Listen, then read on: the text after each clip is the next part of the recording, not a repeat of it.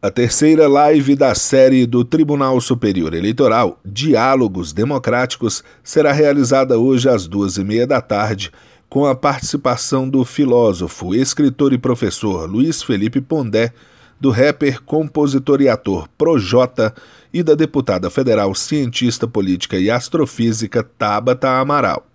O debate online será mediado pelo presidente do TSE, ministro Luiz Roberto Barroso. Eles vão discutir caminhos para incentivar os jovens a participarem mais ativamente da política. A série Diálogos Democráticos tem o objetivo de mobilizar influenciadores no meio digital para sensibilizar a população para o voto consciente.